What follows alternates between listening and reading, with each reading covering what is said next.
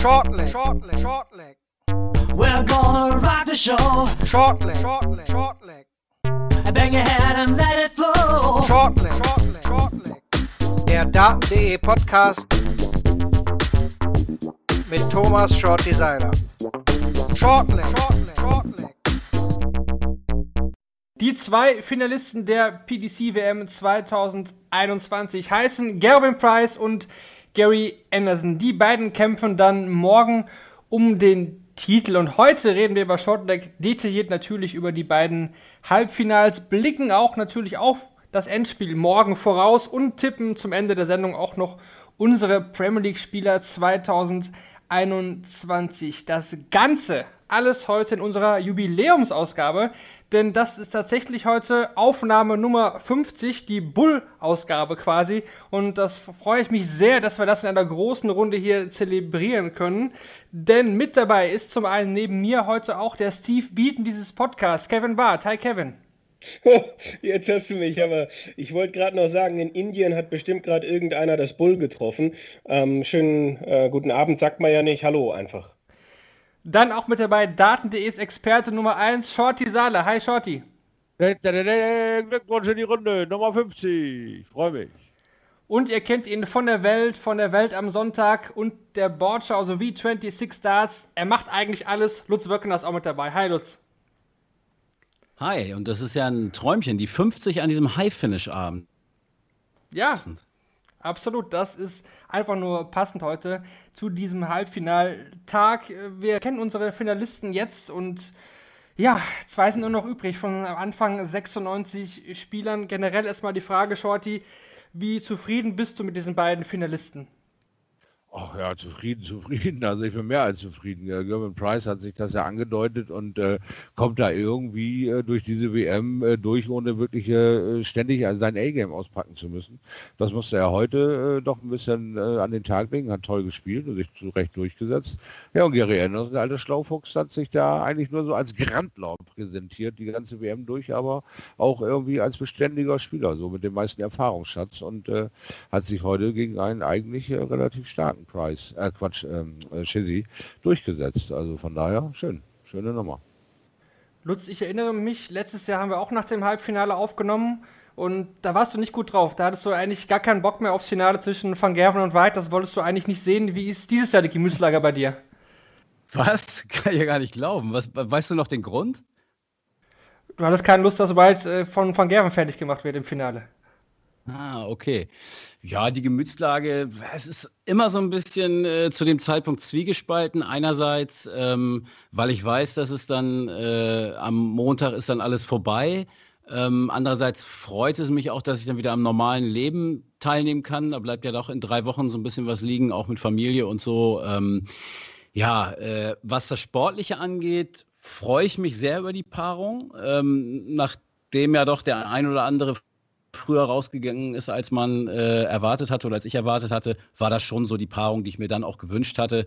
Ja, weil einfach mit der Vorgeschichte und äh, wenn man jetzt die WM sieht, äh, Short hat ja gerade schon gesagt, Gary der Grandler, ähm, er war bei dieser WM einfach der Typ, der uns mit Geschichten abseits des Okis äh, äh, ziemlich äh, souverän und sicher versorgt hat. Und jetzt kriegt er ja seinen, seinen Lieblingspartner eigentlich ähm, im, im Finale. Also ähm, da kann man schon gespannt sein, äh, unabhängig vom Sportlichen, ähm, dass, dass da eine Menge äh, passiert. Ich habe gehört, die Grumpy Cat ist tot, aber es scheint ja einen Nachfolger zu geben. ja, das äh, können wir ja mit Anderson mal besprechen, können wir ihn nochmal im Interview nochmal, vielleicht auch zu Ende Sulis befragen. Ich denke, da kriegen wir noch ein paar gute Aussagen dann, dann raus. Ja, aber dann steht, aber dann steht Kevin auch ganz vorne. dann steht Kevin auch ganz vorne. Wir gehen zu dritten, aber Kevin steht vorne und stellt all diese Fragen. ich durfte ja vor einem Jahr schon mal, da hat er dann, habe ich gemeint, wie ist das? Äh, spürst du, dass da noch ein, ein dritter Titel bei dir möglich ist, WM-Titel? Dann sagt er, was glaubst du denn?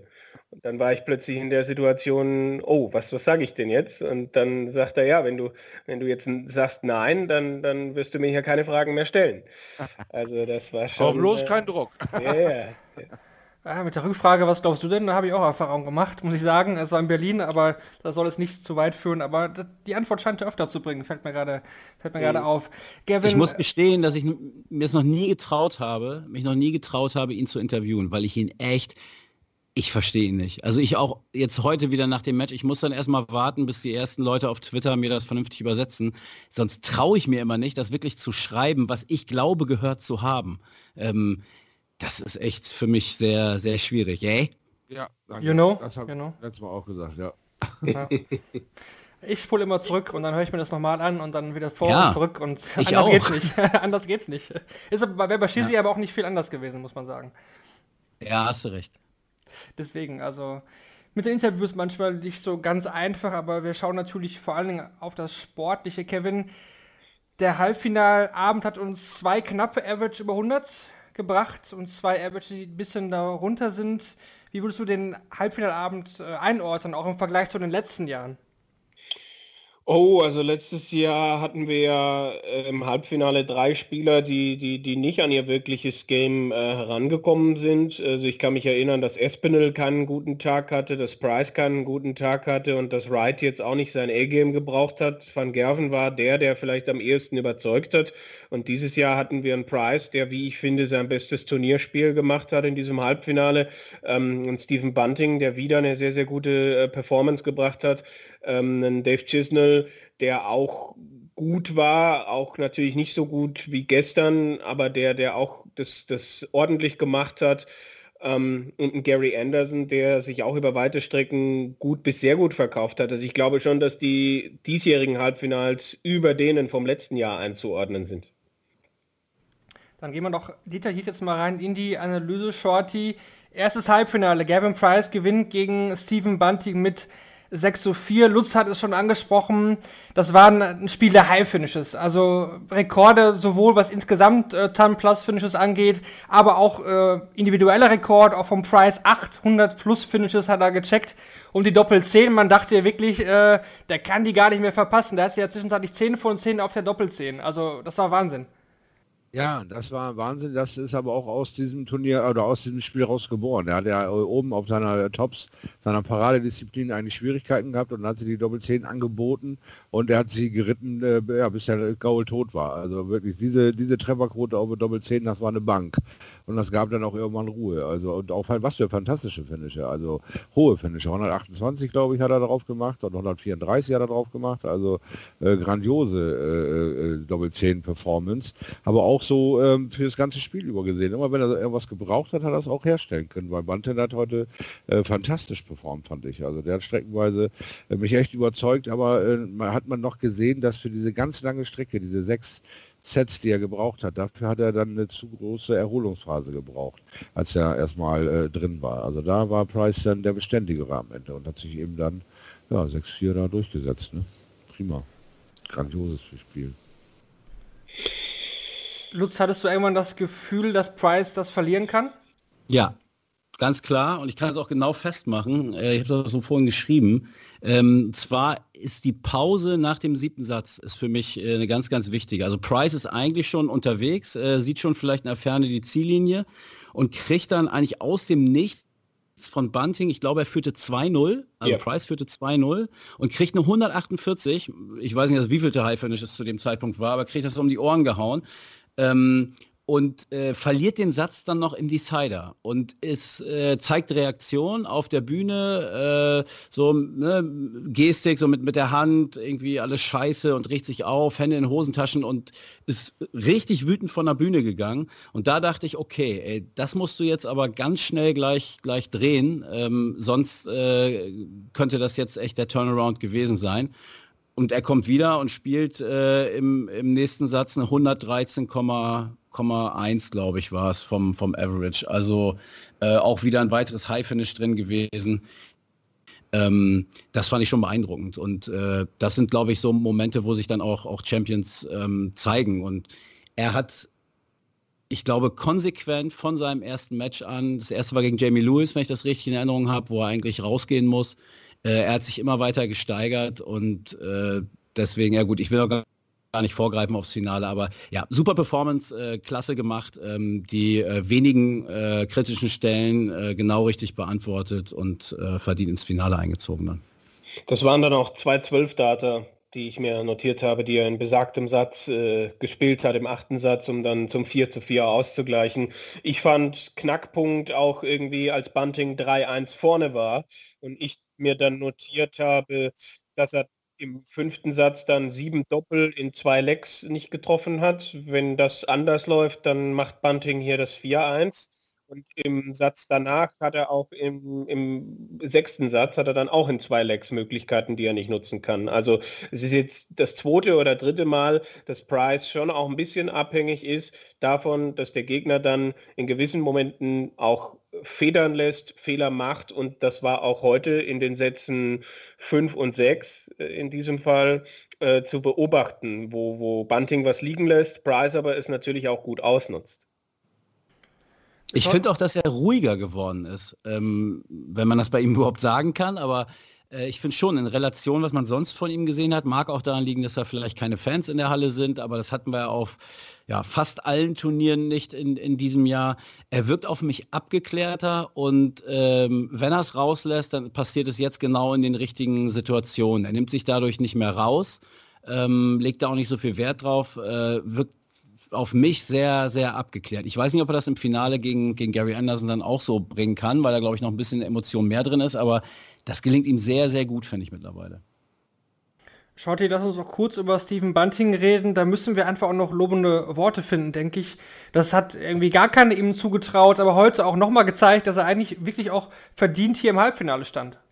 Ja, absolut. Also äh, ganz, ganz ganz äh, grandioses Turnier von Steven Buntin und auch ein schönes Selbstvertrauen. Auch äh, seine Brandrede gestern fand ich gut, wo er sagt, hey, listen, ich bin hier, um zu gewinnen. Ja, es war jetzt irgendwie nicht äh, für mich äh, so ein Ultra-Überraschungsding, sondern jetzt äh, traue ich mir sogar zu, mir noch mehr Schandtaten anzurichten. Und er hat grandios aufgespielt.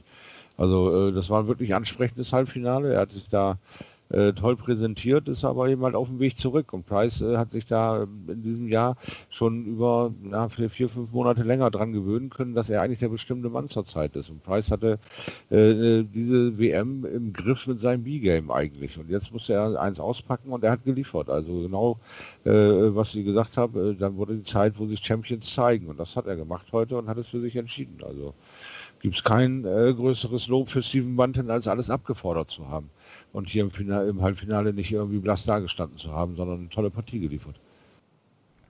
Gavin Price, also der erste Finalist, gefolgt dann von Gary Anderson, der das zweite Halbfinale mit 6 zu 3 gegen Dave Chisnell gewinnt. Kevin Chizzy kon konnte nicht an seine gestrige Leistung anknüpfen. Das wäre natürlich auch echt hart geworden, nochmal so ein Ding rauszuhauen. Wir hatten es hier schon so ein bisschen geungt, dass er dann immer nach solchen Performances manchmal so ein bisschen, ja, einknicks im Average. Es war natürlich trotzdem keine allzu schlechte Leistung, aber ich hatte zumindest das Gefühl, dass Anderson hier entscheidet, ob er das gewinnt oder nicht.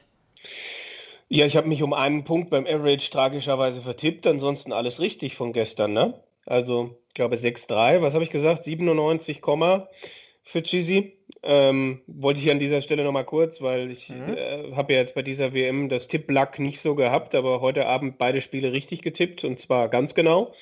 Ähm, jetzt gehen wir in die Analyse. Nein, also äh, Gary. Boring, boring.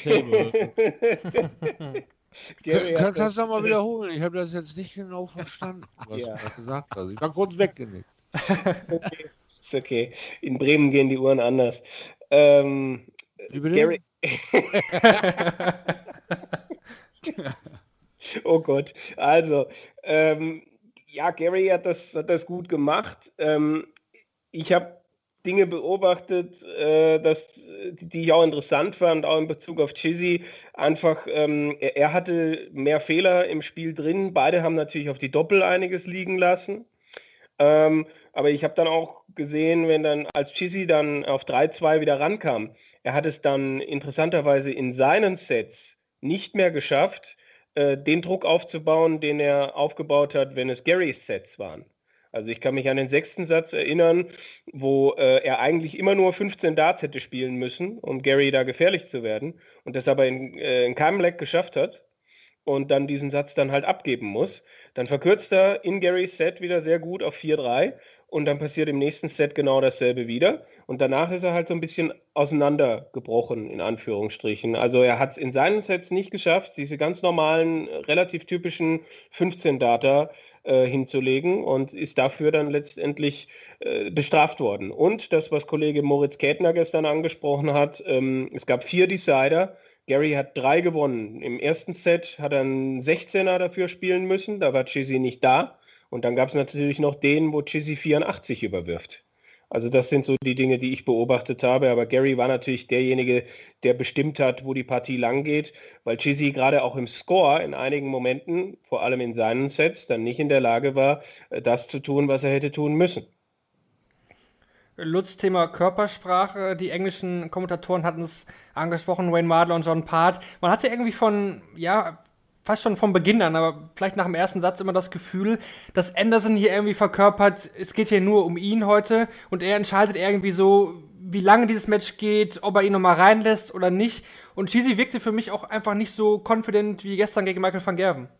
Ja, aber das lag, glaube ich, eindeutig an seiner Leistung. Chizzy ist halt kein Schauspieler. Ähm, dem siehst du an, wie er spielt. Wenn wir die Matches gegen äh, Vandenberg und Van Gerven nehmen, wo er einfach voll im Flow war, ähm, da hast du ihm das dann auch angesehen. Dann kann er das auch ausstrahlen, auch ähm, durch, durch seine Gesten.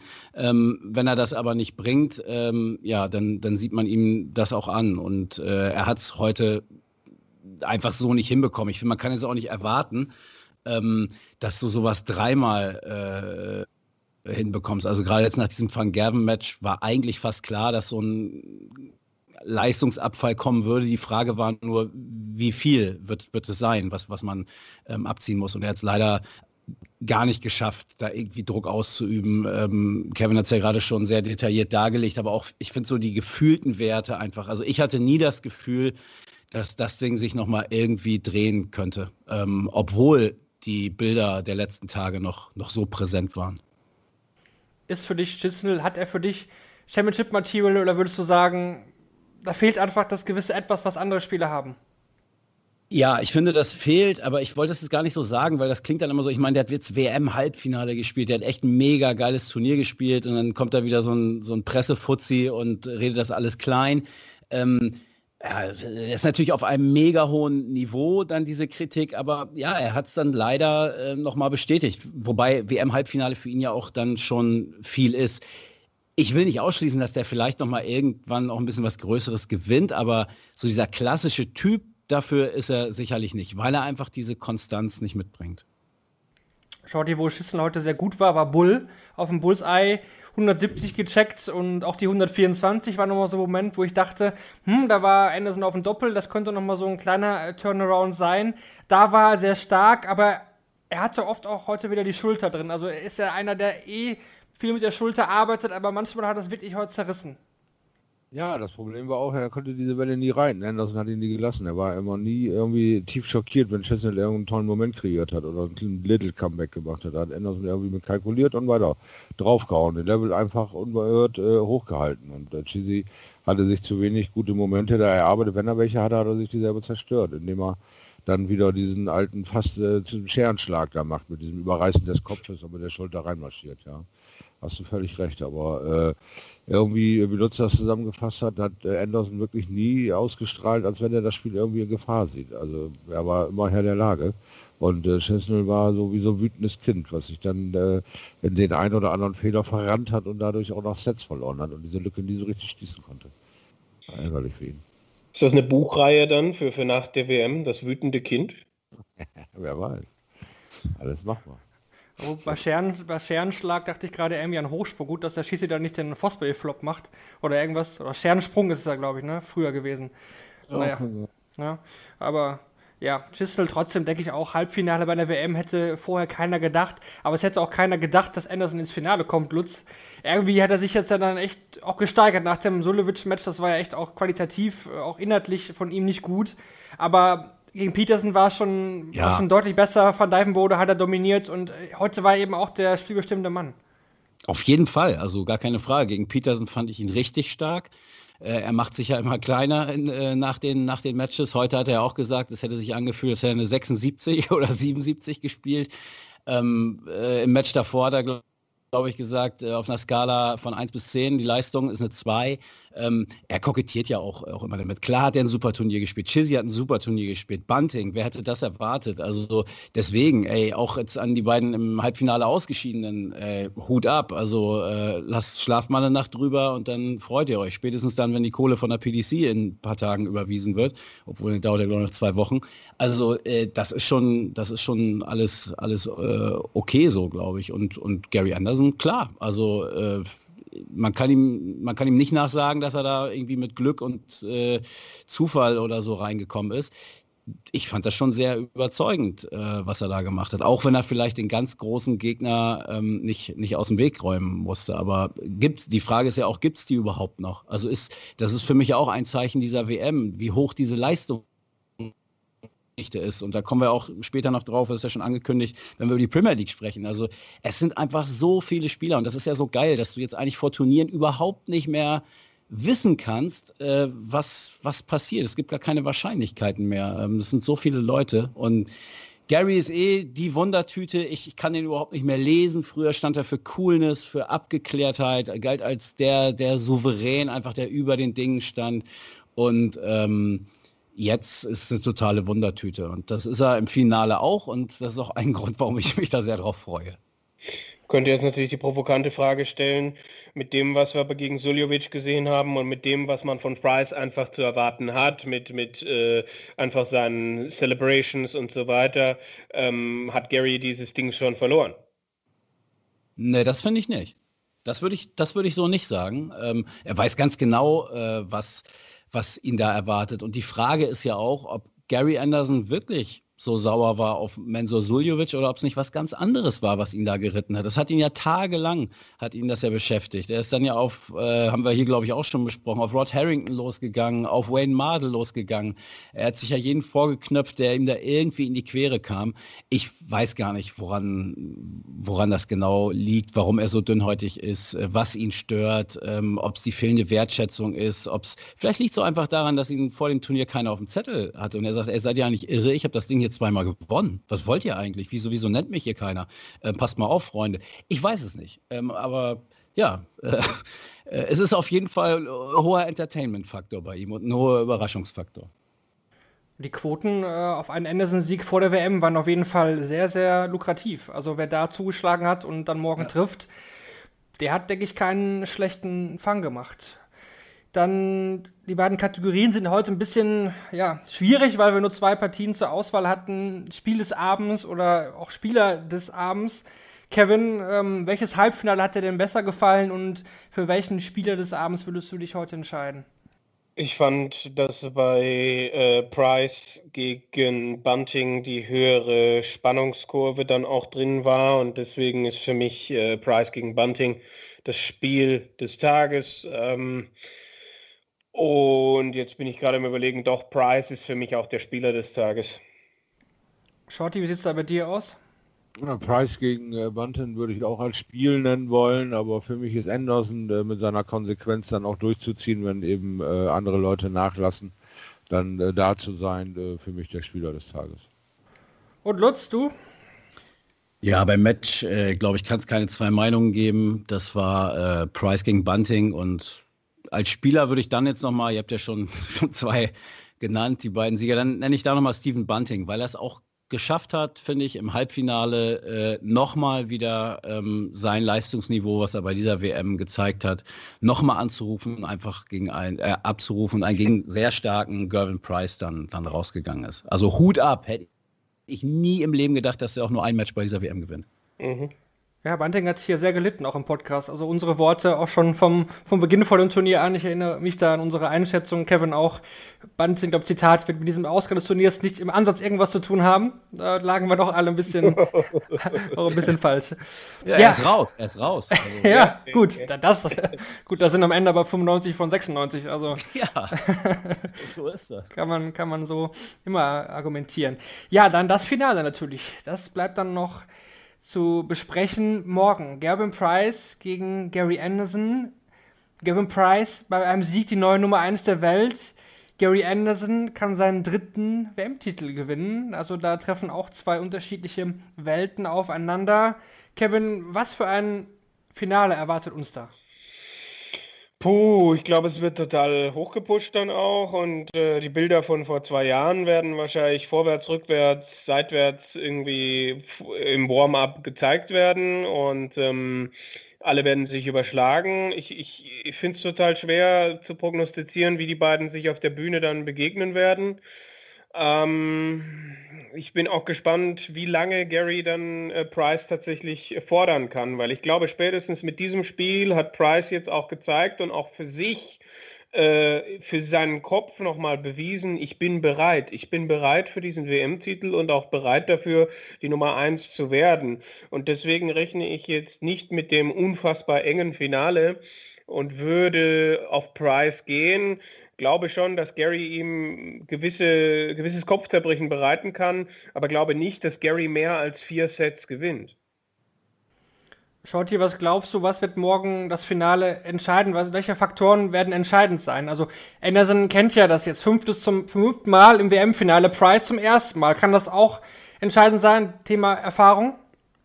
Ja, zumindest hast du äh, erstmal die große Aufgabe, da Déjà-vu-Gefühle auszuschalten als Gary Anderson. Da wo, wo geht es äh, äh, bergab? Welche Situation sollte ich mir nicht zu lange im Kopf behalten und zu lange rumwälzen? Aber es ist natürlich ein Vorteil, äh, äh, dort so oft schon gestanden zu haben. Also ich bin da für morgen auch eher äh, pro Anderson eingestellt, weil ähm, heute dieser Versuch, das ähm, hat mir zwar imponiert, von German Price zu sagen, ich weiß, ich kann diese beiden Sachen erreichen, aber wenn ich auf der Bühne bin, dann denke ich da nicht drüber nach. Ähm, ich glaube, wenn er in den richtigen Situationen dann auch wieder gefordert wird von Anderson, dann wird es vielleicht auch zu viel sein, auszuhalten mental, dass er das alles mit einem Streich erreichen kann, wofür er so viele Jahre schon arbeitet oder äh, wo er jetzt eigentlich so wenig Zeit für investieren muss, weil er ist ja seit sechs Jahren gut. Also von daher ähm, bin ich eher auf den Routinier äh, ausgerichtet und äh, drehe das Ergebnis einfach mal um und sage, äh, nicht, nicht mehr als ähm, vier Sets wird Preis kriegen. Anderson gewinnt das. Lutz, der Faktor Nummer eins der Welt, wir hatten es schon angesprochen, das spukt ja bei ihm nicht nur im, im Kopf rum, sondern es ist ja mega präsent bei ihm. Also der redet ja eigentlich jedes Mal davon. Glaubst du, das wird ihn morgen eher hindern oder eher fördern? Hm, ich glaube weder noch. Ähm, ich glaube, dass das keinen Einfluss auf das Spiel haben wird. Es ist aber interessant, weil es sein, sein persönliches Ranking zeigt. Also ähm, er muss ja Weltmeister werden, um jetzt die Nummer 1 zu werden. Und wir sollten nicht vergessen, auch wenn er morgen nicht Nummer 1 wird, das wird natürlich mega spannend äh, bei den nächsten Turnieren. Die drei sind so eng zusammen da oben, selbst wenn Price äh, das, das Finale verliert, dass uns äh, diese, dieses Rennen um, um die Nummer 1 weiter begleiten wird auf jeden Fall. Und auch wenn er es gewinnt. Ähm, also er muss ja Weltmeister werden, um sein großes Ziel äh, zu, zu erreichen. Ähm, aber ich, ich finde es so geil, dass das für ihn größer ist. Also äh, kann ich nicht nachvollziehen. Für mich wäre ein Weltmeistertitel ähm, Mehrwert als, als Nummer 1 der Weltrangliste. Er ist da anders drauf. Ähm, ich finde das ganz lustig, aber ich glaube nicht, dass es Einfluss aufs Match haben wird. Ich werde gleich nochmal einen Antrag bei der PDC stellen, ob die nicht bei den Walk-Ons tauschen können, dass Gervin zuerst auf die Bühne kommt, weil dann hätte er die Chance, zum falschen Tisch zu gehen. Das wäre schon mal eine ganz geile Eröffnung, aus, zumindest aus medialer Sicht. Und ich glaube, was, was Kevin sagte, ähm, das, da werden jetzt die Bilder von vor zwei Jahren nochmal gezeigt und so weiter. Klar, finde ich aber auch richtig, auch de deswegen, weil es, weil es Leute gibt, die das gucken, die die Geschichte nicht kennen, sich da noch nicht mit Darts befasst haben oder sonst wie. Also ich finde, man muss um diese Story wissen, äh, wenn man sich das Endspiel morgen anschaut. Ich glaube allerdings, wenn ich ehrlich bin, nicht, dass das ein Faktor sein wird. Es sei denn, es passiert irgend, irgendwas, äh, was, was einen der beiden aufregt. Dann könnte ich mir vorstellen, dass das dann rausbricht. Aber solange da alles normal sportlich seinen Gang nimmt, ich meine, die haben auch schon fünfmal seitdem wieder gegeneinander gespielt ähm, und haben das da, so wie ich das zumindest in Erinnerung habe, sehr professionell gemacht. Ähm, deswegen glaube ich nicht, dass, dass da was, was passieren wird. Die werden das auch ziemlich professionell abwickeln. Ja, ich glaube, die besten Freunde sind sie jetzt wirklich nicht. Aber Nein, sie respektieren sich natürlich. Sie respektieren sich natürlich. Jeder weiß von den beiden, was der andere spielen kann. Also der Respekt ist schon definitiv groß. Und Thema Weltrangliste, ich denke, da können wir irgendwann nochmal eine eigene Sendung darüber aufmachen. Jetzt ist die Weltrangliste sicherlich nicht so interessant wie beim Fußball. Da, da scheißt man ja auch drauf, wer jetzt die Nummer 1 der Weltrangliste ist. Da ist das System ja auch Quark eigentlich. Und zum Beispiel auch ein Colin Lloyd war die Nummer 1 der Weltrangliste, aber wer fragt doch nach einem Colin Lloyd, muss man auch mal so ja, ehrlich sein. Zum Beispiel, ne? deswegen ne? wundert es mich ja so, ne? Weil äh, jeder weiß, also die, wir können die Weltmeister runterbeten der letzten Jahre, äh, aber wer jetzt wann Nummer eins mal war. Also klar, äh, Van Gerven war es jetzt sieben Jahre, Taylor war es auch sehr lange, aber wenn du es auch mit anderen Sportarten vergleichst, äh, das ist wirklich, wirklich, nicht wichtig, oder? Also, oder nicht, nicht so wichtig wie ein Weltmeistertitel. Shorty, wie siehst du das als, auch als, als Spieler? Was wäre denn für dich erstrebenswerter? Ja, also erstmal beides. Ne? erstmal beides, ist klar. Aber ich meine, was, was, äh, was du für immer haben wirst, ist, du wirst immer ein Weltmeister äh, sein. Du wirst immer ja. ein äh, Weltmeister äh, in Erinnerung bleiben und du wirst in allen History Books sein. Natürlich wirst du dasselbe auch sein als Ranglistenerster, aber ohne große Titel ist das alles irgendwie so ein bisschen semi am Glänzen. Ich glaube, ja. die Titelsammelei ist das, was dich definiert dann auch als Sportler. Also diesen Titel wird, äh, wird er mehr zu schätzen wissen, weil die Nummer eins wird er sicherlich über die Zeit irgendwann einfach mal werden. Weil er die Konsequenz, er hört ja nicht auf danach nachzuspielen. Also der hat dann auch noch ein paar Jahre Zeit und alles. Also ich glaube, die Rangliste wird er irgendwann äh, anführen, aber diesen Titel, diese Chance jetzt tatsächlich zu diesem WM-Titel zu greifen, das wäre ihm, glaube ich, äh, wird ihm schwer runtergehen, wenn, wenn er diese Chance jetzt hier einfach irgendwie doch aus Augen verliert. Ganz kurz, Weltrangliste noch, äh, dieses Zwei-Jahres-Ding verzerrt halt bei der PDC, finde ich, vieles. Das äh, möchte ich einfach nochmal kurz den Namen Cross in den Raum werfen der, wenn Anderson nicht gewinnt, einfach die Vier der Welt bleibt. Wo ich so denke, das spiegelt überhaupt nicht das wieder, was Rob Cross in den letzten 14 Monaten gemacht hat. Aber weil er halt äh, im Jahr 2019 äh, Europameister und Matchplay-Champion geworden ist, ähm, trägt er das jetzt hier noch mit sich rum. Und das würde ihn halt in die Premier League hieven, wo er ansonsten, glaube ich, nicht drin wäre. Genau, das besprechen wir jetzt sofort. Und natürlich auch die, die starke Basiertheit auf der WM. Das ist natürlich auch immer ein Riesenthema bei der Weltrangliste. Man hat die, die größten Preisgeller klar bei der Weltmeisterschaft. Das hat sicherlich auch die Berechtigung. Aber die Verteidigung von anderen Major hin auch. Lutz, das ist ja auch mit seinem Lieblingsthema, auch Major-Turniere, mhm. Weltranglisten. Ja, da machen wir irgendwann wirklich bald eine, eine eigene Sendung drüber, auch weil jetzt ja, ja nächstes Jahr oder diesem Jahr erstmal auch vielleicht dann Februar, März erstmal nichts an großen Turnieren, abgesehen vom Masters vielleicht, äh, stattfinden wird. Und nochmal zum Thema Weltranglisten Erster oder Weltmeister. John McDonald wird ja trotzdem entweder sagen, former World Number One, das, das hört sich ja auch nicht schlecht an, oder äh, äh, Two-Time World Champion oder keine Ahnung, sowas. Also das kriegt man trotzdem immer noch rein. Zum Beispiel ist James Wilson auch eine former Number One als der BDO. Also, ne, also irgendwie kriegt man das alles gut untergebracht. Das dann alles erstmal zum Finale morgen. Im Anschluss wird dann auch traditionell das Teilnehmerfeld der Premier League bekannt gegeben. Das wurde heute auch nochmal von Matt Porter bestätigt. Und wir wissen auch definitiv, dass es dann 2021 keine Challenger oder Contender mehr geben wird, sondern normale 10 Starter, 4 über die Order of Merit und 6 Wildcards. Kevin, generell kurz dazu, findest du das gut, dass man wieder erstmal zur alten Regelung zurückgeht ohne die Challenger? Ja, definitiv. Also im ersten Jahr war es schön, im zweiten Jahr fand ich schon, dass eine gewisse Abnutzung da war.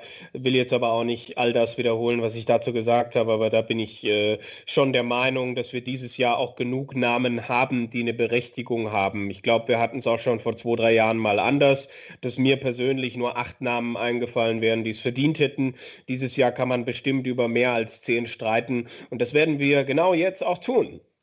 Oh, das war eine sehr schöne, stimmungsvolle Überleitung. Dann gehen wir jetzt direkt mal rein. Also der Status quo ist wie folgt. Wir haben Michael van Gerven auf jeden Fall qualifiziert, genauso wie Gavin Price und Peter Wright. Die drei, in welcher Reihenfolge auch immer, werden über die Order of Merit mit dabei sein. Und dann haben wir jetzt den Fakt, dass wir das Finale Anderson gegen Price haben. Gewinnt Anderson die WM, ist er in den Top 4 zurück und schmeißt dann mit Rob Cross raus gewinnt Price, bleibt Cross auf der 4 und wird damit definitiv auch fix in der Premier League mit dabei sein. Das erstmal so als Ausgangslage.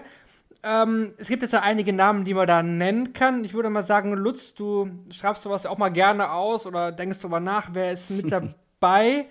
Ich nenne jetzt mal erstmal schon mal zwei Namen, wo ich glaube, die sind safe mit dabei und du kannst dich ja da ein bisschen zu äußern. Aber glaube ich, dass Glenn Dowland als aktueller Premier League Champion mit dabei sein wird und auch Dimitri Vandenberg als Matchplay Champion.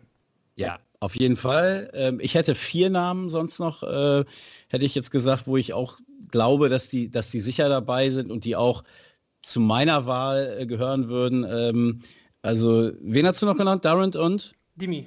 Und Dimi. Ähm, dann gebe ich dir noch Espinel und ich glaube auch sehr an Michael Smith. Ähm, Wie dir was? Ja, ich glaube, es könnte sein, dass das tatsächlich jetzt mal diskutiert wurde, der Name bei der PDC, äh, zusammen mit Sky möglicherweise. Ich glaube trotzdem, dass die den äh, drin lassen werden. Ziemlich sicher ist, dass Rob Cross beim äh, WM-Finale der größte Gervin Price-Fan äh, des Planeten sein wird, weil da könnte ich mir wirklich vorstellen, wenn er nicht unter den Top 4 bleibt, äh, dass sie den rausnehmen werden. Aber glaubst du wirklich, dass man mit Cross dann die 5 und mit Chisnell die 6 der Welt vielleicht beide rauslässt? 5 und 6, zwei Engländer? Aber Chisnell habe ich ja noch gar nicht gesagt, dass der raus ist. Das stimmt, aber das wäre ja auch eine Möglichkeit. das wäre auch eine Möglichkeit, ja klar. Ähm, also erstmal finde ich, muss man festhalten und ich hoffe, das sehen die bei der PDC auch so, dass es einfach nicht mehr so ist wie in den letzten Jahren. Ich meine, drehen wir mal die, die Uhr ein Jahr zurück ähm, und dann will ich mal hören, wer hat denn damals gesagt oder was wären die Top 10 Spieler, wo man gesagt hätte, so, die werden diese Saison oder das Jahr prägen. Wie viele Leute da nicht dabei gewesen wären, äh, die man jetzt im Sommer, Herbst äh, ähm, da ziemlich weit in den Turniertableaus dann immer, immer gesehen hat. Also ich glaube, das funktioniert viel weniger, jetzt zu sagen, okay, wir, wir haben eine Premier League und wir werden die zehn geilsten Spieler, sage ich jetzt mal nicht unbedingt die besten, aber die most entertaining und die aber auch sportlich abliefern, die, darum geht es ja, die dabei zu haben, eine gute Mischung zu haben, vielleicht noch viele Länder abzudecken, ist ja auch immer wieder ein Punkt, weil es auch um, um Märkte geht, gar keine Frage. Ähm, aber das, das kannst du jetzt nicht mehr. Du kannst keine vernünftige Prognose wagen, meiner Meinung nach, ähm, äh, sportlich, ne? Wer, wer wird wann wie gut sein? Äh, das ist echt brutal schwer. Und dann kann das sein, dass du da zwei, drei Leute mitschleppst, die auf der Tour aber auch mal gar nichts mehr reißen gerade. Äh, kannst aber auch einen Volltreffer haben. Also deswegen könnte ich mir auch vorstellen, dass sie ein bisschen mutiger sind vielleicht bei der, bei der Auswahl diesmal. Ich wäre es zumindest. Äh, ich sage jetzt einfach mal, ich würde zum Beispiel Dirk van Deuvenbode mitnehmen. Der steht auf Platz, ich weiß nicht, 32, 31 irgendwo. Hat es wahrscheinlich noch nie gegeben, ist aber unfassbar unterhaltsam. Ähm, ich kenne niemanden, der die Darts-WM verfolgt hat, mit dem ich mich unterhalten habe während der WM, der den nicht zumindest interessant fand und sich auf Matches gefreut hat, weil da immer irgendwie was passierte. Also den in der Premier League würde ich sofort machen. Möglich, ja. Also Smith ist für mich, also ich hoffe, wir kommen gleich nochmal dazu, dass jeder seine, seine Zehn nennt, aber ich, ich will einfach nochmal, Smith ist für mich jemand, dem, dem du jetzt einfach mal als PDC vor, vor Augen halten musst, so wie du das angehst, geht das nicht.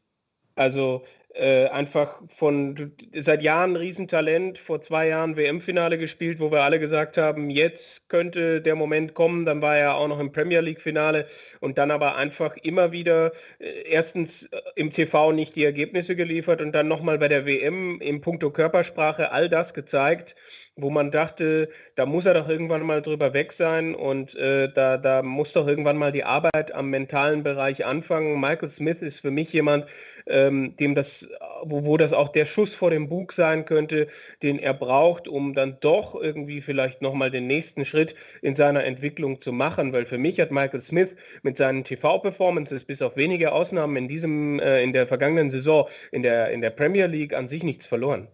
Aber ich glaube nicht, dass die PDC diesen Ansatz wählt. Also so belehrend zu sein und zu sagen, pass mal auf, so wie du, wie du dich präsentierst, das gefällt uns nicht, äh, da muss mehr kommen, deswegen kriegst du jetzt einen Schuss vom Bug und wir laden dich nicht ein, so als erzieherische Maßnahme. Also der Typ ist doch trotzdem brutal. Ja, nicht das erste Mal. Haben wir schon gemacht. Nicht das erste Mal. Eddie Lewis, James Wade, haben sie es auch gemacht, äh, weil er äh, unpflegliche Ausdrücke benutzt hat. Dann haben sie gesagt, okay, du machst es dummerweise immer, wenn du zur Kamera gehst. Wieso änderst du das nicht? Wieso flugst, ja. du, nicht, wieso flugst du nicht hinten? Und dann hat er auch erstmal ein Jahr gesessen. Also warum sollten sie es mit nicht auch machen? Ja, Manchmal das stimmt. So, sowas ein erholsamer Schock, weißt du? Aber das ist was anderes für mich. Also die sind ja, die, die Engländer sind ja eh sehr schnell, was, was so äh, irgendwelche Ausdrücke angeht, äh, ne? oder wenn man dieses Gentleman Behavior nicht hat. Aber bei Smith geht es doch eigentlich nur darum, dass er das, was Kevin gerade sagte, einfach schlecht gespielt hat. Und ich finde gar nicht, dass er so schlecht gespielt hat. Auf den großen Bühnen ja. Und natürlich hat er viel mehr Potenzial, gar keine Frage. Natürlich müsste der vielleicht mittlerweile auch schon nicht nur ein WM-Finale haben, sondern vielleicht einen Titel ähm, oder zumindest zwei, drei Finals. Und natürlich kann er jetzt auch nicht in der zweiten Runde rausgehen wie diesmal. Aber ähm, trotzdem hat er doch ein hohen Unterhaltungsfaktor, so weil, weil bei dem eben auch immer was pass passiert. Also den sehe ich doch lieber als zum Beispiel einen Rob Cross, äh, der sich nicht zu Schulden kommen lässt, ähm, jetzt gerade aber es sportlich einfach nicht, nicht so bringt. Und bei Michael Smith kriege ich zumindest immer mal drei, vier richtig geile Lecks zwischendurch. Also für so eine Premier League, ähm, glaube ich, ist, ist Michael Smith äh, auf, also ich würde ihn auf jeden Fall nominieren. Ob es die PDC macht, weiß ich nicht, aber bei mir wäre er auf jeden Fall dabei. Also wenn ich statt, statt Smith einfach die, die 180er Maschine Chizzy nehme, dann habe ich in meinen Augen genau dasselbe Entertainment.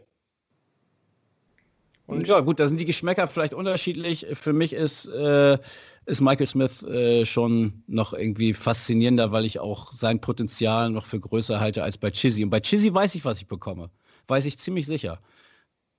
Ich kriege ein super gutes Scoring und manchmal klappt es dann auch noch auf dem Doppeln, ähm, manchmal aber auch nicht. Okay, mhm. so. Aber bei, bei Smith ist diese, ist die, die, ähm, die Diskrepanz zwischen wirklich äh, Genie und Wahnsinn ist das ja mehr oder weniger. Also äh, sensationelle Leistung bis hin zu so einem Rubbish, was er dann äh, bei der WM jetzt wieder gezeigt hat. Ich glaube halt nicht, dass die, also die PDC wird halt, gerade wenn wir dieses Marktdenken dann auch äh, thematisieren, äh, die PDC wird sich in meinen Augen nicht entgehen lassen, einen, einen Mann aus Portugal mitzunehmen den sie als Grand Slam Champion in die Premier League nehmen können, wo du auch diesen äh, Verrechnungs-, Verzählungs-, äh, Faktor als in Anführungsstrichen Entertainment noch mit, mit drin hast. Und äh, ich glaube nicht, dass die PDC einen, einen Major Champion außen vor lassen wird. Wir wissen, dass sie das in der Vergangenheit mit Painter und Paul Nicholson gemacht haben, aber bei José de Sousa ist einfach zum Beispiel äh, diese Geschichte, dass man da mit Südeuropa, mit Portugal nochmal einen Markt bedienen könnte und, und Potenziale wecken könnte, ist, glaube ich, ein Faktor, der gerade bei der Premier League, bei dieser Gelddruckmaschine, wenn sie denn stattfindet, wie sie irgendwie mal stattgefunden hat. Und ich glaube, die PDC wird alles tun, um die Premier League äh, nach hinten zu schieben. Ähm, und, und dann passt so ein, so ein Markt dann einfach auch nochmal in diese Roadshow mit rein.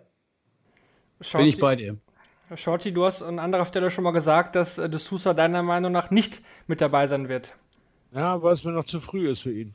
Er hat dieses, äh, diesen Hitler gelandet, er hat sich gut nach vorne gekämpft, alle Wellen, aber auch so eine PDC-Nominierung äh, oder Einladung, äh, Quatsch hier, für die Premier League kann ich auch mal behindern, kann ich auch nach hinten werfen. Also klar, ist alles anders als normal und er ist sehr schnell zu dem Erfolg gekommen, weil die Umstände anders waren als normal, aber jetzt so dieses Powerplay dann tatsächlich von 6 bis 8 bis 10.000 Zuschauern jede Woche, äh, weiß ich nicht, ob ihn das nicht überfordert, weil jetzt hat er diese ganzen Erfolge gerissen, doch eigentlich unter Behind Closed Doors Bedingungen. Und äh, die, so, eine, so eine Premier League, die kann dich, wenn die ausverkauft ist, auch echt erschlagen. Also mhm.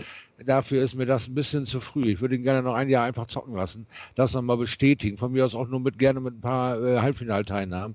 Und dann hat er sicherlich die Qualität Woche für Woche abzuliefern. Aber jetzt glaube ich, dass das eher den Effekt eines Banten oder eines Kim Heibrechts bei ihm hätte und ihn das eher behindert, weil er da sich vielleicht selber auch zu viel abverlangt, um das wirklich Woche für Woche hinzustellen. Da bin ich ähnlicher Meinung. Ich frage mich halt nur, ob die PDC da nicht denkt, äh, ob, ob sie da nicht ihr, ihr, ihr Marktdenken vor das mögliche Wohl des Spielers stellt. Aber ja, da, das will ich gar nicht abschreiten. Ich weiß noch nicht so ganz ehrlich gesagt, wie groß ist der Markt, äh, der Stilat-Markt in Portugal, selbst der Edat-Markt, auch da ist auch irgendwo äh, das Limit gesetzt, wo, wo was, was, was, was, für, was für ein Markt spielst du da? 5, 8, 9, 10.000 Leute? Also das äh, sehe ich noch nicht so unbedingt, dass das jetzt ein zwingendes Win-Win-Projekt sein muss. Okay, ich, ich habe jetzt also Südeuropa generell gedacht, dass man mhm. da noch mal ein bisschen, äh, bisschen Dampf machen könnte. Man hat es ja vor ein paar Jahren mit Players Championship Turnieren mhm. in Spanien ja auch mal versucht. Ähm, ich glaube schon, dass da noch äh, zumindest zuschauertechnisch äh, gewisse Potenziale dann irgendwie auch da sind. Also das, mhm. ähm, aber das, das müssen andere natürlich entscheiden. Also für mich wäre das Sosa dabei. Ja, vor allem Grand Slam ist trotzdem, glaube ich, auch noch was anderes, Kevin, als ein Player Championship Titel wie bei Painter. Also Grand Slam, das ist ja eigentlich das Turnier, wo die Besten wirklich äh, komprimiert ja. dabei sind. Und ich glaube, der Stellenwert vom Grand Slam ist einfach nochmal deutlich höher, auch vom Preisgeld her, als die Players Finals. Also ich glaube auch, dass der Sousa ziemlich sicher dabei sein wird. Dann machen wir jetzt Butter bei der Fische. Lutz, du darfst jetzt gerne vorlegen und deine zehn Spieler, die du nominieren würdest, äh, bekannt geben die ich nominieren würde, okay, da ich ja auch davon ausgehe, dass Gervin Price das WM-Finale gewinnen wird, wäre Rob Cross ja automatisch drin. Also dann hätte ich Van Gerven, Peter Wright, Gervin Price und Rob Cross. Dazu Nathan Espinel, Michael Smith, Timmy Vandenberg, Glenn Durant, Gary Anderson und Dirk van Dövenbode. Den hätte ich einfach gern dabei. Das ist so ein bisschen äh, der Wunsch äh, Vater des Gedankens.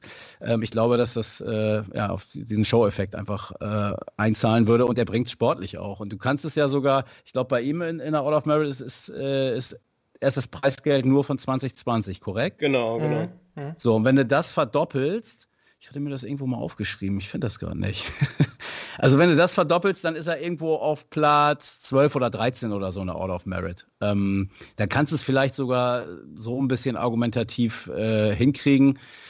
Wenn sie Dirk van Deuvenbode nicht reinnehmen, glaube ich auch, dass es dann äh, José de Sousa wäre, ähm, den sie nehmen, weil also verstehe Shortys Argument. Ich glaube auch nicht, dass jetzt da der Riesenmarkt äh, dadurch entsteht. Das sehe ich auch nicht. Ob da jetzt die acht Pinten in Portugal da ein Public Viewing veranstalten oder nicht, ist dann, glaube ich, auch ziemlich egal.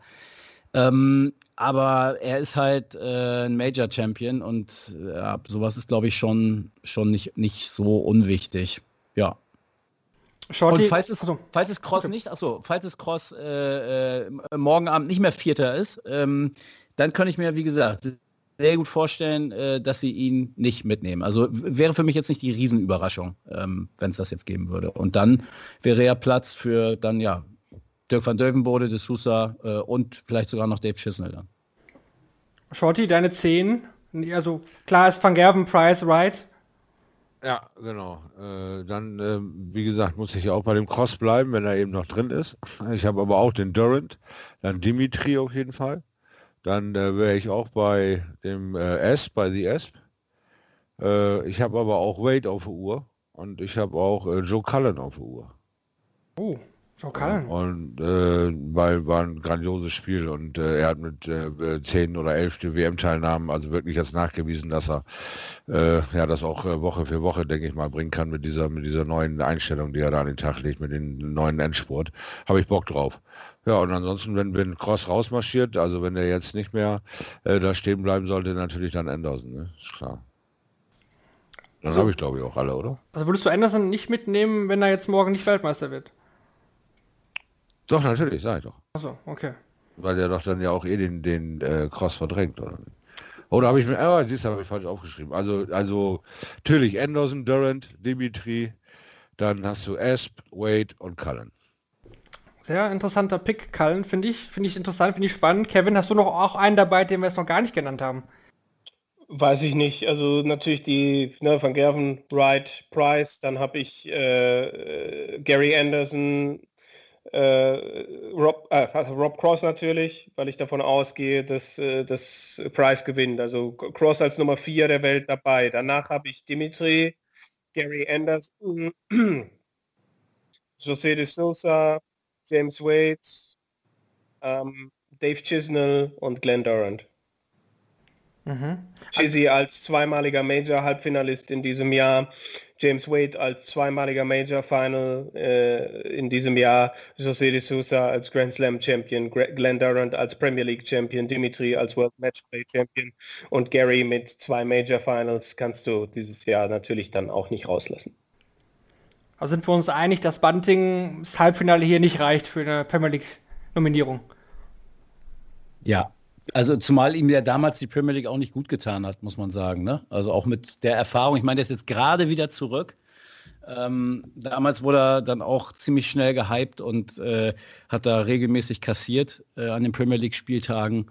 Ähm, ich glaube A nicht, dass er da überhaupt irgendwie ein bisschen Lobbyarbeit macht oder ein bisschen Druck macht, vielleicht im Gegensatz zu einem James Wade, der das ganz bestimmt tun wird. Ähm, und ich glaube nicht, dass der dann Kandidat ist. Wade übrigens, finde ich, hätte es tatsächlich auch verdient, muss ich okay. auch sagen. Ich habe ihn aber nicht auf meine Liste gesetzt, weder auf meine persönliche Wunschliste, ich glaube, das ist ja gemeinhin bekannt, ähm, aber auch bei der Liste, wo, was ich von der PDC erwarte, weil er nicht die beste Lobby äh, bei der PDC hat. Ich finde, das gab es so, das hat man auch schon gesehen bei äh, Nominierungen in der, in der Vergangenheit. Also wünschen, das kann ich an der Stelle sagen, äh, würde ich ihm ja auch nicht. Also äh, da habe ich auch schon genug äh, Erfahrungen gemacht, dass, dass ich mir nicht unbedingt, äh, ne, aber ich glaube einfach, dass, dass die PDC dann auch ein bisschen, aber klar, die Mischung aus Leistung und Entertainment, die, ne, die Premier League äh, guckt zum Beispiel, glaube ich, überhaupt nicht auf das, was außerhalb vom TV passiert. Das heißt, dass Michael Smith zwei Titel in zwei Tagen auf der Pro Tour gewonnen hat, interessiert bei den Premier League-Planern kein Schwein. Mhm. Auf jeden Fall wieder ein paar Waiter hier unterwegs. Die haben wir ja, ja mal wieder also ausgeglaubt. nochmal, ne? Sport, du weißt, wie ich das meine. Sportlich hätte er es echt verdient. Also ganz klar, mu- muss man sagen. Ja. Ein Name, den ich jetzt noch in den Raum werfen würde, wäre äh, Simon Whitlock. Der hat ja im TV, sage ich mal, ordentlich performt, da Van Gerven hintereinander ein paar Mal rausgenommen. Glaubt ihr, dass er irgendwie auch als Australier, das ist ja auch nochmal eigentlich ein spannender Markt immer gewesen für die PDC, ob der irgendwelche Chancen hat, nominiert zu werden oder war die WM jetzt einfach dann auch nicht gut genug? Das ist, glaube ich, das Problem gewesen. Also wenn Simon Whitlock hier äh, nicht 4-0 rausgegangen wäre gegen Ratajski, wenn Whitlock äh, hier, weiß ich nicht, ich glaube ein Viertelfinale wäre, wäre etwas gewesen, wo man dann über ihn hätte reden müssen als äh, entsprechend zweimal Halbfinale, World Grand Prix, Grand Slam und dann halt WM-Viertelfinale und der Australien-Faktor. Aber das frühe Aus bei der WM äh, macht es dann der PDC ein bisschen leichter, glaube ich. Ähm, aber er ist jetzt nicht komplett raus. Aber es gibt so viele, die, die, die mehr geleistet haben, glaube ich, dieses Jahr als er. Ähm, und ich glaube, dieses Jahr hätte man eine Premier League dann auch mal mit zwölf spielen können, um das mal zu überspitzen. Wäre sicherlich interessant gewesen, ja, aber Du musst das ja auch im kriegen, ne? Das wird dann zeitlich, glaube ich, ein bisschen Klar. schwierig, oder? Klar, I- i- ja, also es ist nur einfach, also äh, äh, ich, ich habe jetzt zum Beispiel einen Michael Smith nicht drin und einen Espinel nicht drin und einen Whitlock nicht drin und habe aber andere mit drin. Also ich glaube, in, in anderen Jahren hätte ich gesagt, mir fallen jetzt erstmal nur acht ein Ja. und dann, ich glaube, ein Kim Heibrechts, seine zweite Nominierung damals war sehr, sehr komisch. Die würde halt jetzt heute nicht passieren, weil einfach äh, viel mehr Leute da sind, die, die irgendwie argumentativ von den von Dingen, die sie dieses Jahr erreicht haben, auch ein Dirk von Dervenbode könntest du verkauft kriegen als World Grand Prix Finalist. Absolut. Genau. Das definitiv fürs Protokoll dann noch meine zehn Namen von Gerben, Price, Wright, Down, Vandenberg, Anderson, Espinel, De Sousa, Wade und Chisnell wären meine zehn Picks. Dann sind wir für heute eigentlich soweit durch. Wir freuen uns natürlich auf ein schönes und hoffentlich auch spannendes Finale und danach hören wir uns dann natürlich auch wieder zur großen Finalanalyse hier wieder. Scholti, du kommentierst das Finale für The Zone auf jeden Fall. Jawohl, Sir, das werde ich tun. Morgen geht wieder früh in den, den um Morningstunden mein Zug, eine Reise durch Deutschland und dann wird es abgehen für eine Mark. Hab äh, voll Bock drauf, bin gespannt und ich glaube, das wird grandios morgen. Das hoffen wir doch alle. Dann bedanke ich mich hier in dieser oder bei dieser Runde hier nochmal fürs muntere Diskutieren, vor allem auch mal die Premier League äh, Picks, da freue ich mich immer drauf, da, da habe ich immer Bock drauf, weil da hat doch jeder immer andere Meinung und äh, jeder wird auch anders nominieren. Das ist eigentlich echt cool. Deswegen äh, danke auch Lutz, Kevin fürs mit dabei sein heute. Sehr gern. Ja, Ja. also ich freue mich fast mehr auf die, auf die Bekanntgabe der Premier League Plätze als aufs Finale, was so die Spannung angeht. Ah ja, ja, das äh, mutig, aber ja, vielleicht ist ja beides spannend, obwohl so ein Nein, La so Last Like Quatsch, aber ich Decider. Ich, ich finde es auch immer cool. Ähm, da kann man, kann man schön drüber diskutieren, auch noch mal zwei Tage lang, ist doch wunderbar. Ja. So soll es sein. Dann machen wir den Deckel heute drauf. Schaut hier viel Spaß bei The Zone. Uns, a- uns allen ein schönes Finale und dann hören wir uns morgen direkt nach dem Finale hier bei Shortleg dann nochmal mit der großen Finalanalyse wieder. Macht's gut. Ciao. Oh. Ciao!